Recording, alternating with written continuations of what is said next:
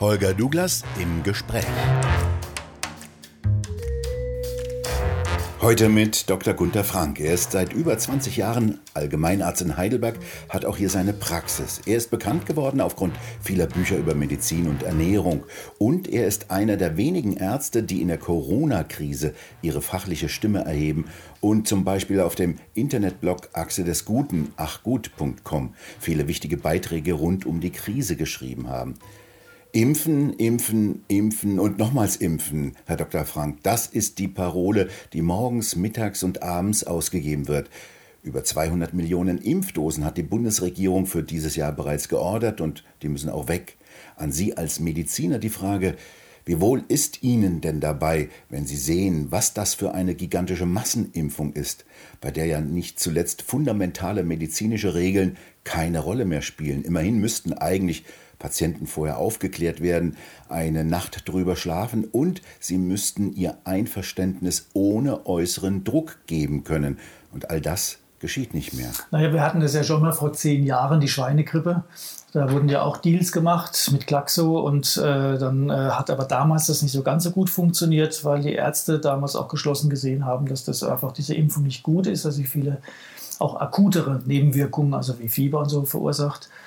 Und äh, dann saß eben die Bundesregierung auf den ganzen Dosen und dann musste sie, mussten die dann entsorgt werden. Und damals hat die Müllverbrennungsanlage Magdeburg den Auftrag bekommen, weil sie mit 14.000 Euro, glaube ich, das billigste Angebot angegeben, angegeben hat und hat dann dafür 240 Millionen Euro äh, für, für den Betrag Impfdosen verbrannt. Mal sehen, wie das diesmal ausgeht.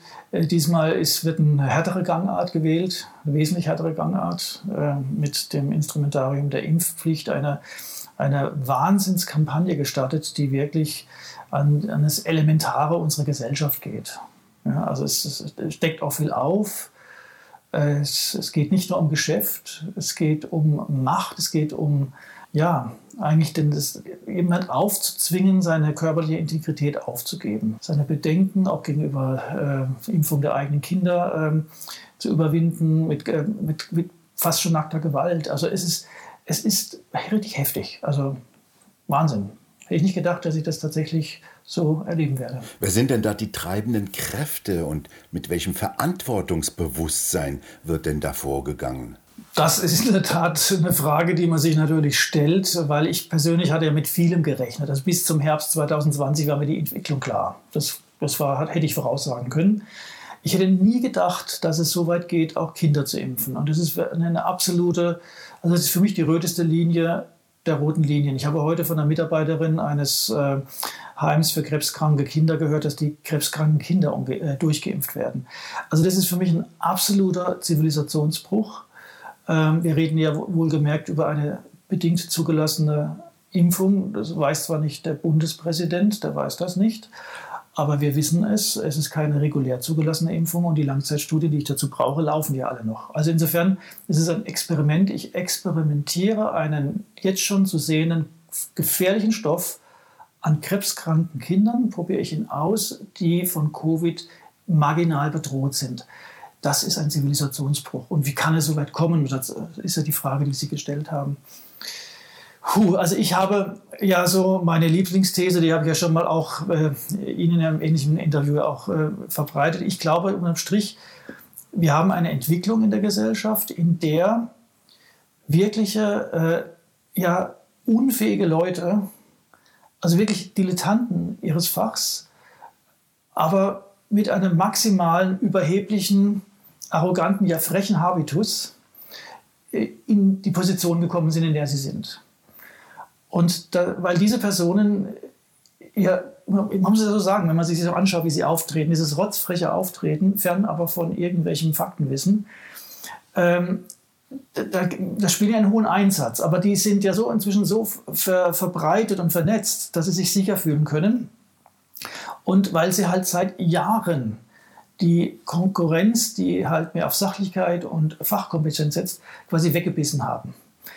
Das ist eine Entwicklung, die sehen wir in allen Gremien. Ja, bis runter in, in, in Stadtkomitees und was weiß ich, Müllbeseitigung oder, oder, oder gesunde Ernährung. Also es ist eine unglaubliche Inkompetenzverbreitung in unserem Land in der Führungsetage. Und die haben sich jetzt einfach in diese Sache verrannt und da spielen natürlich auch die ganzen Verschwörungstheorien, äh, die ja viele als sich bewahrheitet haben, von ähm, Big Business, Big Pharma. Das alles kann aber nur funktionieren, wenn ich in den Institutionen wirklich eine, eine systematisierte Dummheit sitzen habe, die überhaupt nicht sieht die Verantwortungslosigkeit, die sie begehen. Und die, die zivilisatorischen Grenzüberschritte, die, die nehmen es wirklich nicht wahr.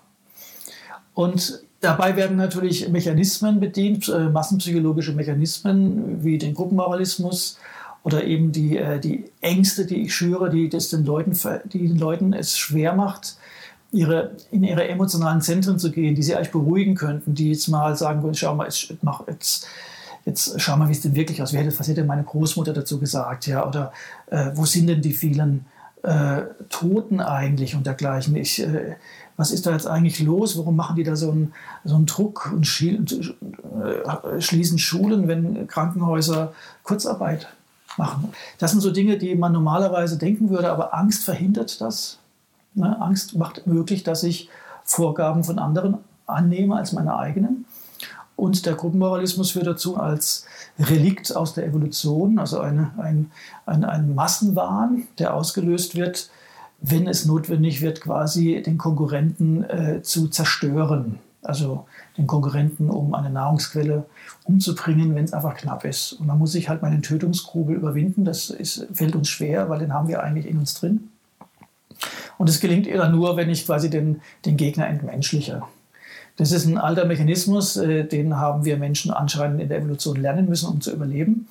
Und der ist äh, ja auch heute noch auslösbar, offenbar. Also da da äh, äh, lassen sich Leute zu Aussagen hinreißen. Das, das, man steht einfach nur fassungslos davor. Also wirklich äh, entmenschlichend, sadistisch.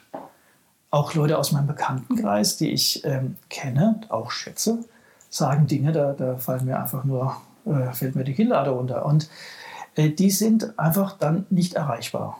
Also wenn dieser, dieser Mechanismus ausgelöst ist, dieser evolutionäre Gruppenüberlebenstrieb, der also jetzt die Opfer auserkoren hat und die ich jetzt beseitigen will, dann kann man die Leute nicht mehr mit Argumenten erreichen oder auch nicht mit Empathie.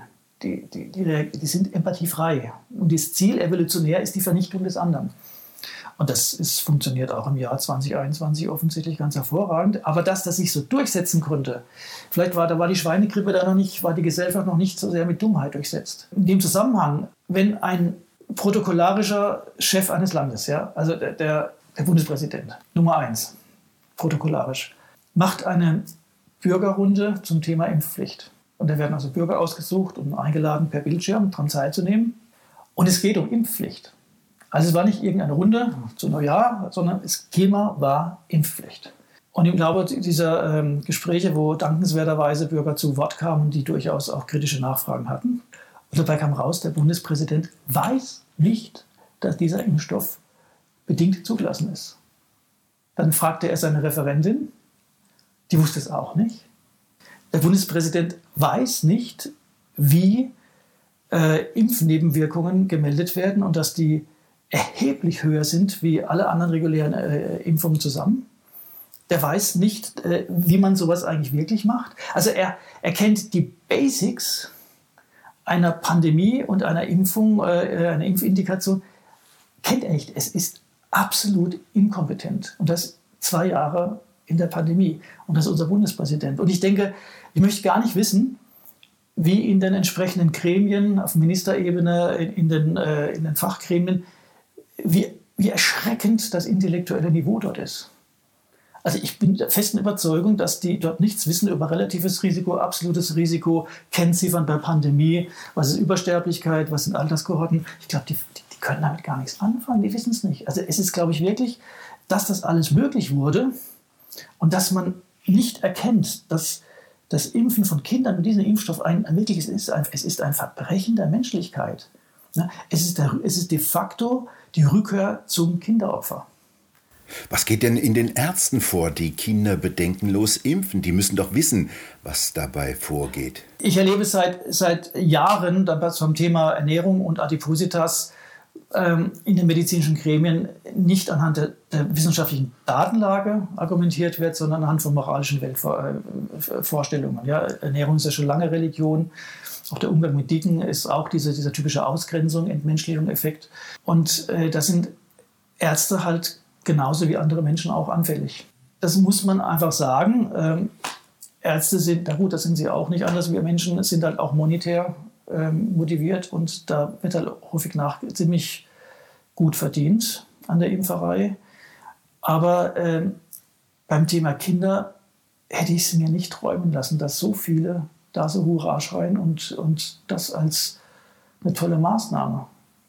Also wir, gestern hat mir eine Patientin erzählt, hat sie ihre Tochter aus dem Ballett abgeholt und haben sich zwei kleine Mädchen, äh, Vorschulalter, schon unterhalten. Hab, hast du schon, bist du schon? Das, das Faster gezeigt. Also, äh, mir fehlen die Worte. Mir fehlen wirklich die Worte. Also, ich meine, nochmal, also Medizin auch ist medizinischer Fortschritt kostet Menschenleben. Das war immer so gewesen. Aber wir haben uns darauf geeinigt, dass zivilisatorische Staaten das auf Experimente begrenzen, auf wirklich kontrollierte Bedingungen, wo dann ganz genau geguckt wird, äh, ob eben dann Nebenwirkungen auftreten, die genau aktiv dokumentiert werden und dergleichen. Und äh, das scheint nicht mehr zu gelten. Wir machen das, die Frau, Frau Esken sitzt im ZDF und sagt, ein großer Feldversuch. Also offensichtlich haben wir einen riesen Nachholbedarf, ähm, gute Werte, die uns weit gebracht haben, zu reaktivieren, weil sie offensichtlich für viele Menschen keine Bedeutung mehr haben. Also es ist ein ganz klarer Rückfall der Zivilisation in, in, in sehr problematische Zeiten. Sie haben ja viele Kontakte, viele Erfahrungen, einen großen Patientenkreis. Wie sieht denn die Lage im Augenblick aus Ihrer Sicht denn aus? Also ich bin ja quasi Hausarzt. Ich erfahre dann meistens eben von Betroffenen, äh, die mir Dinge erzählen. Kleine Anekdote zum Beispiel betrifft jetzt Kroatien. Da hatte ich eine Patientin, die stammt aus Kroatien und die erzählte mir, dass äh, ihre Tante in Kroatien gestorben ist und die äh, äh, Cousinen hätten ihr dann erzählt, dann kam der Arzt, hätte den ähm, Totenschein ausgestellt und hätte den Cousinen gesagt, wenn er jetzt äh, Corona reinschreibt, dann kriegen sie den den Betrag. Da waren die ganz baff und dann sagt, haben sie gefragt, wieso? Und dann sagt er, ja, die EU zahlt Geld für die, äh, für die Corona-Diagnose. Ich kann es nicht überprüfen, aber ich habe so viele Berichte, die einem eh nicht sprachlos machen, auch innerhalb von Deutschlands, dass das nicht alles Zufall oder erfunden sein kann. Ich habe ähm, Berichte, dass konsequent, selbst wenn die Angehörigen oder der Betroffene sagt, ja, die, die, Symptome sind doch nach der Impfung aufgetreten, wo das absolut nicht im Brief auftaucht, wo das überhaupt nicht nachbar weiter verfolgt wird. Ich habe ganz klare Berichte von äh, Intensivschwestern, dass Menschen auf die Intensivabteilung als Covid-Patienten gelegt werden, die überhaupt nicht wegen Covid im Krankenhaus sind.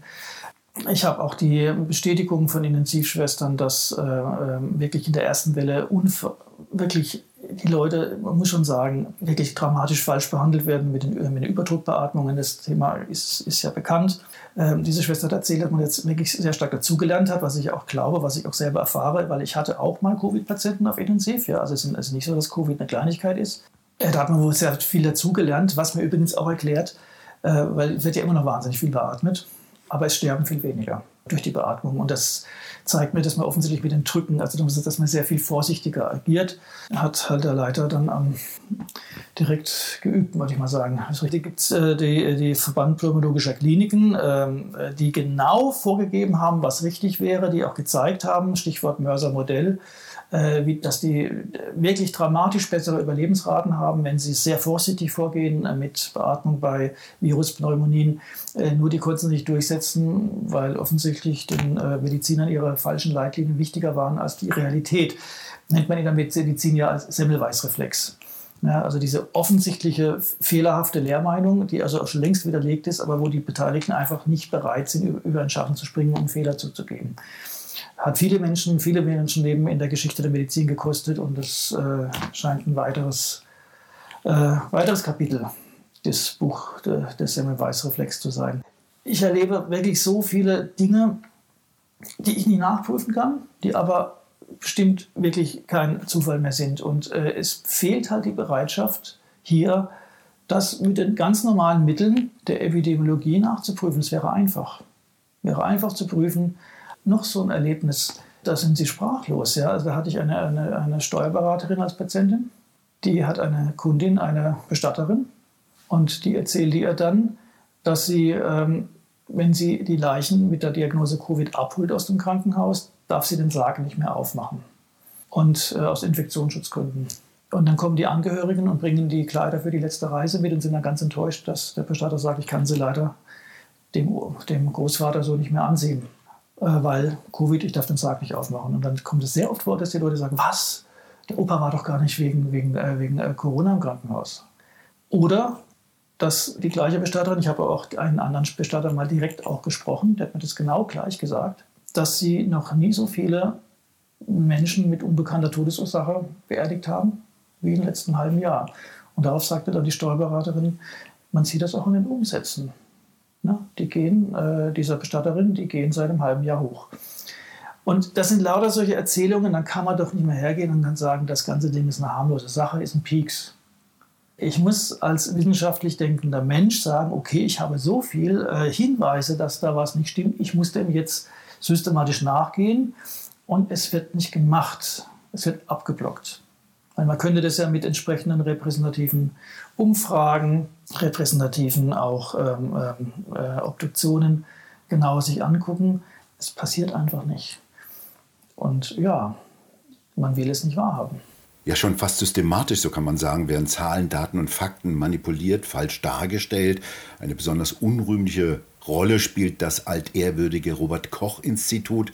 Und das alles in einem Land, das früher stolz drauf war, alle Daten und Zahlen pingelig aufzuschreiben, ein gigantisches statistisches Bundesamt zu haben. Was passiert denn hier? Wie kommt sowas denn? Es werden halt äh, Anreizsysteme gegeben, die ähm, Krankenhäuser, die ja heutzutage Wirtschaftsbetriebe sind. Das ist halt die Folge der Politik, die ja bei Ulla Schmidt sehr stark begonnen wurde unter dem Einflüsterer Lauterbach.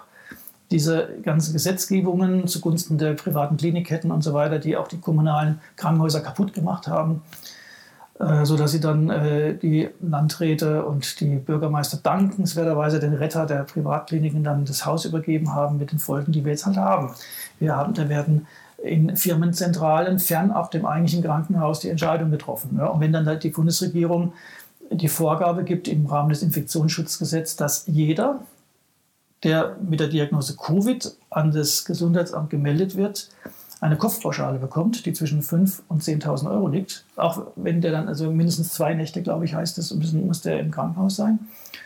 Dann wird eben jeder, auch der verknackste Knöchel, der einen positiven PCR-Test hat, ans Gesundheitsamt als Covid-Patient gemeldet. Und äh, der bleibt dann zwei Tage im Krankenhaus, geht wieder nach Hause und das Krankenhaus kriegt diesen Betrag obendrauf. Das soll dann irgendwann mal als Ausgleichszahlung wieder verrechnet werden, aber mein Gott, äh, wie auch immer. Äh, und ähm, das ist ein Anreiz zum de facto Betrug. Ob man das jetzt Betrug nennen kann, weiß ich nicht.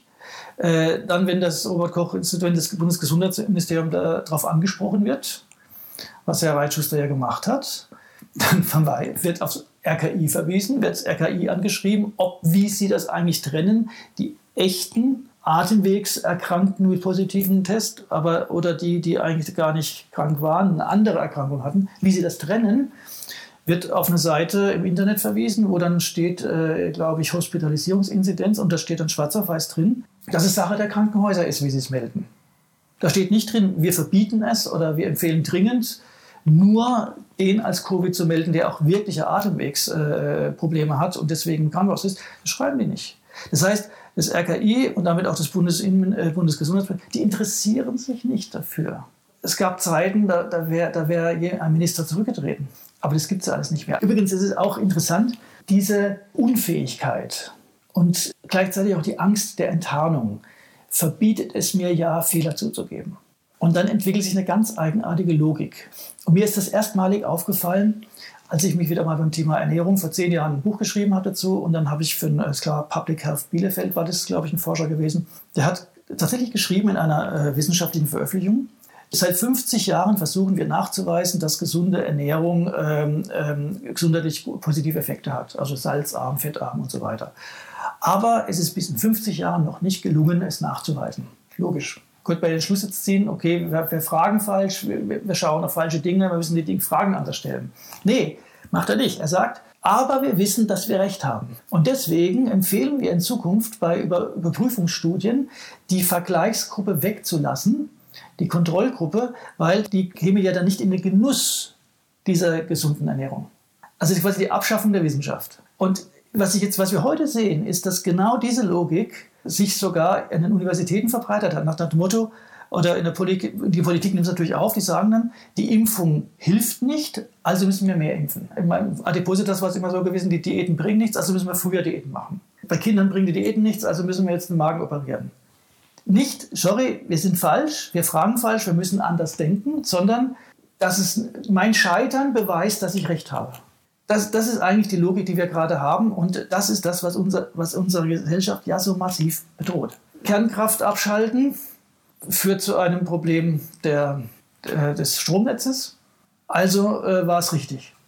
Also das ist die Logik, die heute, mit der Sie heute durchkommen. Sie werfen dem Robert Koch Institut ja so etwas wie Arbeitsverweigerung vor. Sind das dort auch unfähige Menschen, die dort arbeiten, oder ist das politisch bestimmt? Da sind sicherlich sehr viele fähige Menschen drin. Zum Beispiel die Sentinel-Messungen, Grippe-Messungen sind ja fachlich absolut gut. Es ist halt immer dann, wenn es politisch wird. Dann äh, interessiert nicht mehr die Wirklichkeit, sondern ich muss sie dann sogar ausgrenzen. Es gibt niemand mehr, der sich in der Politik für die Wirklichkeit interessiert. Äh, das war ja das, diese schöne Geschichte, die, äh, wo ich ja auch gedacht habe, das kann nicht wahr sein damals, das war dann im April, Mai 2020, Bundesinnenministerium, ein Beamter, ein Oberregierungsrat, Stefan Kohn, macht sich Gedanken, ob diese massivsten einschränkenden Maßnahmen in der Geschichte der Bundesrepublik Deutschland vielleicht auch Nachteile haben könnten. Man könnte ja auf den Gedanken kommen, wenn man überlegen, was richten wir da eigentlich an. Es gibt ja diese Riesenabteilung im Bundesinnenministerium, äh, ich glaube Risikomanagement heißt sie. So, Herr Kohn, der ja offensichtlich von der Persönlichkeit jemand ist, dem Unrecht nahe geht, der irgendwie einen Antrieb hat äh, für Gerechtigkeit, das zeigt ja auch sein Engagement zehn Jahre zuvor, als er einen Missbrauchsskandal der evangelischen Kirche alleine äh, aufgedeckt hat, dafür auch in der Zeit zum Beispiel gefeiert wurde, hat gesagt, das kann nicht sein wenn wir Schulen schließen, wenn wir äh, Krankenhäuser äh, zum Teil äh, den Zugang erschweren, wenn wir äh, Wirtschaft lahmlegen, wir müssen uns doch über die Nebenwirkungen bis hin zur Trinkwasserversorgung, dazu sind wir doch da. Und keiner hat ihn da unterstützt. Er hat das im Alleingang machen müssen, weil die, alle anderen ducken sich weg, weil Seehofer ganz offensichtlich das nicht wissen wollte. Ja, das war auch die Zeit. Äh, Im Nachhinein ist das ja noch, noch mal viel krasser, als, äh, als in, in dem gleichen Ministerium dieses unsägliche äh, Panikpapier, in, äh, was quasi, quasi die gesamte Grundlage der Panikkommunikation der Bundesregierung gelegt hat und der Presse, die, die Bevölkerung in Angst und Schrecken zu versetzen, egal ob es stimmt oder nicht. Also man hat diesen, diesen Panikweg eingeschlagen und hat jede Kompetenz unterdrückt und ausgeschaltet. Wir haben es wirklich einer, mit einer tiefgreifenden institutionellen Unfähigkeit zu tun, die gar nicht mehr anders kann, als Wirklichkeit ausblenden, weil dann wird sie aufliegen. Und das ist unser eigentliches Problem. Und das deckt Covid schonungslos auf. Was ja merkwürdig ist, dass diese Welle rund um den Globus zu laufen scheint. Sehr viele Staaten handeln ja nach demselben oder nach einem ähnlichen Muster. Sind die Leute dort alle kurz gesagt verrückt? Also ich denke schon, dass wir diese, diese äh, institutionalisierte Unfähigkeit, die aber gleichzeitig mit, mit diesem moralisierenden Habitus einer Elite auftritt, dass das ein Problem des gesamten Westens ist. Aber wie gesagt, äh, da sind wir zu dem Thema Gruppenmoralismus. Ein, äh, wenn der Gruppenmoralismus in Gang gesetzt ist, will er zerstören. Er, er stoppt nicht irgendwo mit Vernunft. Es ist ein Zoologe, der hieß Williams, der hat gesagt, wer, wenn sich eine Gruppe für den Gruppenmoralismus entscheidet, ja, quasi entscheidet sie sich quasi gegen den Normalmord und für den Völkermord. Also das ist ein Wüten, das ist ein Furor. Das wird eine, eine, große Leistung sein, das zu stoppen. Der Schaden wird das ganze Ding beenden und auch die Leute, die jetzt sagen, okay, wir sind zwar Deutsche, die normalerweise eine, eine Bahnsteig, eine Karte lösen müssen, bevor sie zur Revolution fahren, aber nein, wir gehen auf die Straße einfach friedlich. Einfach friedlich auf die Straße, wir zeigen einfach Präsenz die Politik, die wird es nicht hinkriegen. Ja, die Politik gefällt sich ja geradezu in Fantasien über eine allgemeine Impfpflicht. Ein Staat will es tatsächlich wagen, seine Bürger in eine höchst unsichere und teilweise gefährliche Impfkampagne zu schicken und die sogar zur Pflicht zu machen. Und das alles mit einem nur bedingt zugelassenen gentechnischen Impfstoff. Über dessen Langzeitwirkungen weiß niemand etwas. Doch was jetzt nicht mal zu übersehen ist, sind offenbar ziemlich massive Impfschäden, die deutlich werden. Bei vielen, nicht bei allen. Was glauben Sie, Herr Dr. Frank, was passiert, wenn immer mehr realisieren, dass sie absichtlich in ein teilweise höchst gefährliches Abenteuer hineingeschickt worden sind? Also das ist, glaube ich, jetzt keine gewagte These, sondern da kann man von ausgehen, da wird äh, auf der einen Seite der Nutzen des Impfstoffseins, da ähm, sagen Leute, denen, äh, denen ich das zutraue, dass vielleicht am Anfang durchaus bei äh, gewisse Neigung dazu da war, dass schwere Verläufe etwas abgemildert wurden, dass das vielleicht bei Risikogruppen durchaus vielleicht messbar ist. Wir mal dahingestellt, äh, wie genau das ist, aber das kann man mal vielleicht mal annehmen und äh, gleichzeitig aber auch äh, der, der Nutzen des Impfstoffs im Sinne der, der, des wirklichen Krankheitsschutzes und des Übertragungsschutzes doch, also wirklich, das kann man doch hier wirklich sehen, äh, nicht mehr funktioniert. Also zu jetzigen Zeitpunkt der Impfstoff weitgehend sinnlos ist. Auf der anderen Seite haben wir die Schäden.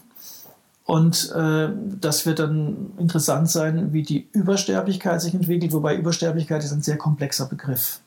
Das spielt wahnsinnig viel mit rein. Also ein, ein ehemaliger Klinikleiter, der hat da gemeint, naja, die abgesagten Operationen und Behandlungen, die haben sicherlich vielleicht sogar viele Todesopfer verhindert. Ich schreibe da auch kritische Bücher zum Thema Übertherapien. Also äh, dass der Gedanke ist nicht so abwegig, wie man erstmal glaubt. Also das spielt alles dann mit rein, wenn man, wenn man mal überlegt, wie viele Leute sind gestorben, was für Gründe hat das. Und wir haben zwei extreme Jahre hinter uns, ja, die, die völlig von den anderen Jahren abweichen. Auch die Mobilitätseinschränkung zum Beispiel führt zu weniger Verkehrstoten, wahrscheinlich, nehme ich jetzt mal an. Also da gibt es so viel, die man da rein, was man reinrechnen muss. Und ich gehe jetzt nicht davon aus, dass wir 21 seit dem Impfen eine exorbitant messbare Übersterblichkeit haben werden. Man kann sehen, dass in den Ambulanzen äh, die, die, Zahlen für neurologische Symptome und äh, Herzsymptome hochgegangen sind, auch im Zusammenhang mit der Impfung. Ob das dann ursächlich ist, muss ich zeigen. Letztendlich das Einzige, was man, was man jetzt bräuchte, wären halt einfach die gut gemachten Kohortenstudien, die wirklich das gut vergleichen könnten. Und es werden genügend übrig bleiben, die ungeimpft sind und die man äh, dann als Vergleichsgruppe nehmen kann. Also es wird nicht gelingen, das zu verhindern, dass es, dass es diese Studien dann Nachhinein nicht geben kann. Also ich bin mal sehr gespannt, was da rauskommen wird. Es gibt natürlich äh, die Warnungen, jetzt gerade auch sehr emotional, die gerade auch im, im Internet sehr, sehr oder im, im, in E-Mails stark verbreitet werden von Herrn Bhakti, der also sagt, ähm, dass die Immunabwehr derart geschwächt wird, dass wir eine Art Massensterben kriegen, dass also Infektionen ungleich stärker durchschlagen, dass auch sogar ähm, es nicht mehr gelingt, im Körper die eigenen Krebszellen, die jeden Tag sich entwickeln im Körper, entarten, dass er die nicht mehr kontrollieren kann, dass also vermehrt Krebs. Ich mag das nicht glauben. Ich meine, Herr Bhakti ist ein jeder äh, im 2019 hätte gesagt, ein hervorragender Mikrobiologe, Immunologe, also muss man ernst nehmen. Äh, ich mag es trotzdem nicht glauben, weil das auch ein Modell ist. Und Modelle äh, haben oft entscheidende Faktoren dann nicht mit einberechnet, die sich dann noch irgendwie entwickeln. Also der Körper, glaube ich, kann sich vielleicht auch da wehren. Also ich glaube aber, dass es Probleme geben wird, auch mit Autoimmunerkrankungen auf lange Sicht. Es wird, wird spannend sein, ob plötzlich eine Renaissance der Tuberkulose kommt. Ja, und dann wäre es halt wichtig, und ich hoffe, dass es dann möglich ist, zu ermitteln, sind das Leute, die geimpft sind oder nicht geimpft sind. Es steht aber jetzt schon außer Zweifel, dass nach verantwortlichen Kriterien äh, die vorläufige, als bedingte Zulassung schon längst gestoppt werden müsste. Weil schon jetzt die gemeldeten Nebenwirkungen exorbitant über dem liegen, was normal ist. Ich kann mir jetzt im Moment nicht vorstellen, dass es zur Apokalypse kommt, aber dass äh, die Erkenntnis, dass man da etwas äh, wirklich Unausgegorenes und Gefährliches ohne Not auf die Bevölkerung losgelassen hat, dass die kommen wird. Und sie fragten, was das mit den Leuten macht. Ich bin mal gespannt. Also, wem man dann die Schuld gilt, gibt, was das für Konsequenzen hat. Ich finde das in den USA besonders spannend. Also angenommen, es, kommen, es kommt zu Hunderttausenden Toten, die einfach im Zusammenhang mit dem stehen und wo man auch die Kausalität annehmen kann. Angenommen, es wird, es wird klar und deutlich, dass, äh, dass aufgrund die ganze Impfung aufgrund eines Virus losgelassen wurde, welches mit verschobenen Steuergeldern in Wuhan finanziert worden ist. Eine Art der, äh, der Forschung, die Obama verboten hatte in den USA. Und angenommen, es kommt raus, dass Herr Fauci oder auch Bill Gates hier das amerikanische Volk nicht einen reinen Wein eingeschenkt hat. Vielleicht schwant es einigen, aber ich glaube, da fehlt teilweise der Intellekt, sich das vorzustellen. Aber vielleicht gibt es ein paar Intelligente, die mitgemacht haben, die so langsam jetzt äh, aus diesem Wahn rauskommen und vielleicht doch ein bisschen kalte Füße kriegen. Weil äh, das hat ja die Rechtsanwältin Frau Bahner sehr schön herausgearbeitet. Bei einer bedingten Zulassung muss ich sorgfältigst aufklären. Es reicht nicht die normale Aufklärung einer Impfung, sondern ich muss 24 Stunden aufklären. Der Patient muss das eine Nacht drüber schlafen und muss mir dann schriftlich bestätigen, dass er alles verstanden hat. Das hat auch keiner gemacht. Und wenn ich das nicht tue bei einer bedingten Zulassung, dass der Patient kommt zu Schaden, dann ist das fahrlässig. Fahrlässige Körperverletzung oder vielleicht sogar fahrlässige Tötung. Wenn der politische Wind sich mal drehen sollte und sich Politiker profilieren können, weil sie auf diese Fehler der, der, der Vorgängerregierung verweisen, und dann sollten sich diese Herrschaften und auch Kollegen warm ansehen. Denn das verjährt erst nach 10 bis 15 Jahren. Und da habe ich mir auch sagen lassen, dann äh, wird sich auch eine Haftpflichtversicherung zurückziehen, wenn es fahrlässig ist. Und wenn das passiert, dann brauchen wir eine Amnestie. weil, weil auch da äh, äh, können wir nicht alle Kollegen verurteilen, die da, sich da beteiligt haben. Impfen im Kuhstall, ja, Impfen in der, was habe ich meiner Heimatstadt, äh, in der evangelischen Christuskirche, Impfen im, was weiß ich. Also, hey, Leute. Ein Plot, den sich der amerikanische Schriftsteller Michael Crichton nicht hätte besser einfallen lassen können. Der hatte Jurassic Park geschrieben und unter anderem auch Welt in Angst, ein Thriller, bei dem Umwelt-NGOs eine Katastrophe herbeiführen wollen, um politische Veränderungen hervorzurufen. Ja, es, es ist wirklich, äh, es ist Reality. Also es, ist, ähm, es gibt ja ein paar intelligente Wissenschaftsthriller, wie Blackout zum Beispiel, äh, solche Dinge, die, die so, so Dystopien sich überlegen. Wenn man das so beschrieben hätte, wie es gerade läuft, hätte man das vor drei Jahren als ja, spannende Utopie abgetan. Und wir, wir, wir erleben es. Aber ich sage meinen Patienten auch immer, ähm, mein Gott, gerade wir im Westen, wir sind ja mit Rechtsstaat, Demokratie, Wohlstand geboren worden. Das lag uns in der Wiege, den allermeisten von uns. Ich habe neulich, ich hoffe, das führt jetzt nicht zu weit, hat mir meiner Mutter eine Kassette gezeigt, die sie anscheinend auch nie richtig auch geöffnet hatte. Und dann lag ähm, auch ein Nachlass von meinem Opa drin. Und mein Opa war Dorflehrer gewesen während des Dritten Reichs und deswegen auch in der Partei. Es war ein kleines Dorf. Und als dann der Ortsgruppenleiter irgendwie krank wurde, musste jemand einspringen, also war der Dorflehrer dran.